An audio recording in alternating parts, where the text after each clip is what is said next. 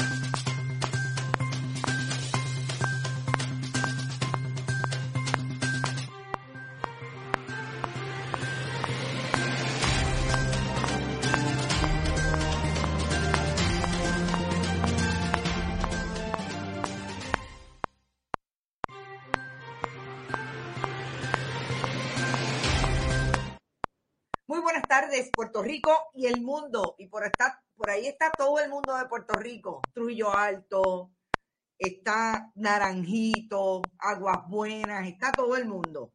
Obviamente la diáspora y la diáspora que no se vaya, Nueva York, Texas, mucha gente de la diáspora, no se vayan porque vamos a hablar un poco del poder político que tiene la diáspora y los nuevos escenarios, sobre todo en la Junta de Control Fiscal.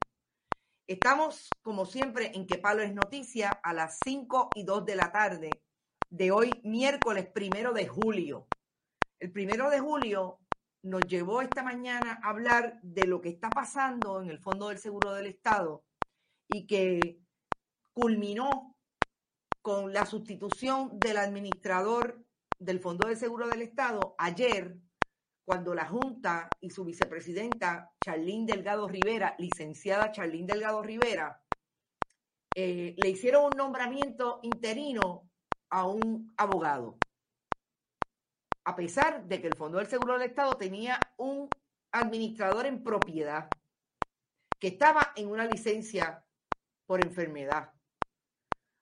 Pues un día antes lo sustituyeron y el día después, es decir, hoy, Jesús, Rodríguez Rosa renuncia diciéndole al pueblo de Puerto Rico, a la gobernadora Wanda Vázquez Garcet y a la Junta del Fondo del Seguro del Estado, de que recibió presiones políticas directamente en la fortaleza. Que lo menos que ocurrió en el esfuerzo de sus enemigos en el Fondo del Seguro del Estado, que tengo que decir que son de su propio partido político, Partido Nuevo Progresista, fue que llamaron al secretario de la gobernación, a uno de ellos, Antonio Pavón Valle, para pedirle que lo votaran. Esta mañana nosotros entramos en la información que teníamos hace un tiempo y no habíamos querido terminar de traer porque nos faltaba cuadrar en términos de la información, corroborar una información que teníamos que nos parecía peligrosa en términos de nuestra responsabilidad para traer todo lo que tenga que ver con una persona que se le imputan incluso delitos. Y nosotros hablamos esta mañana de que lo teníamos claro porque lo habíamos podido corroborar por lo menos con tres fuentes diferentes. Es parte de lo que hay que hacer para uno cumplir con su responsabilidad de traer información confiable, fidedigna. Y hoy no solamente lo hablamos esta mañana de que la persona que supuestamente provoca este conflicto con el administrador Jesús Rodríguez Rosa, que es un allegado al Partido Nuevo Progresista, yo he dicho en otras ocasiones que es donante del Partido Nuevo Progresista y que ha trabajado por lo menos 32 años en el Fondo del Seguro del Estado, es Enid Ortiz Rodríguez, a quien él mismo, ahora podemos entender que fue el liderato del Partido Nuevo Progresista en el 2017, cuando Ricardo Rosselló Nevares asumió el poder, el que la colocó como subadministradora.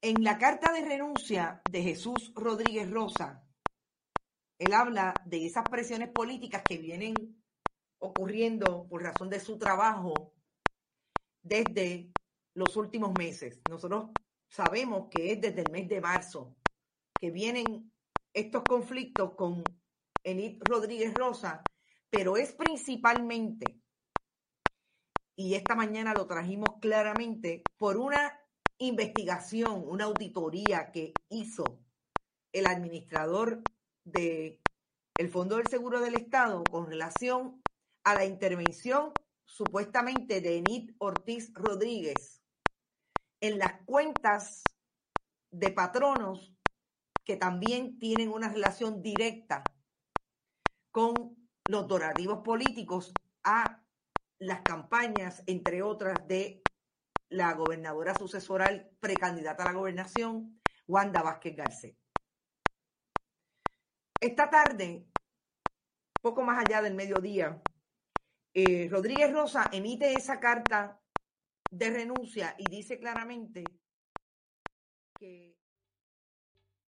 ¿Te está gustando este episodio? Hazte fan desde el botón apoyar del podcast de Nivos. Elige tu aportación y podrás escuchar este y el resto de sus episodios extra. Además, ayudarás a su productor a seguir creando contenido con la misma pasión y dedicación.